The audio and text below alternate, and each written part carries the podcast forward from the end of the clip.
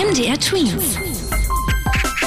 Dein 90 Sekunden Corona-Update. Der AstraZeneca-Impfstoff darf wieder benutzt werden. Zu dem Schluss ist die Europäische Arzneimittelbehörde gekommen, die sich den Impfstoff nochmal genauer angeschaut hat. Hintergrund ist, dass es bei wenigen Geimpften zu schweren Gesundheitsproblemen kam und man die Impfungen dann in Deutschland erstmal gestoppt hatte. Da es aber wirklich wenige waren, sagt die Behörde, dass der Impfstoff von AstraZeneca grundsätzlich sicher ist. Die Ansteckungszahlen steigen wieder und viele Experten fordern deshalb wieder schärfere Einschränkungen. Die Kultusminister, also die Politiker, die sich um die Schulen kümmern, sagen aber, hey, die Schulen, die sollten solange es geht offen bleiben, damit die Bildung der Kids nicht darunter leidet.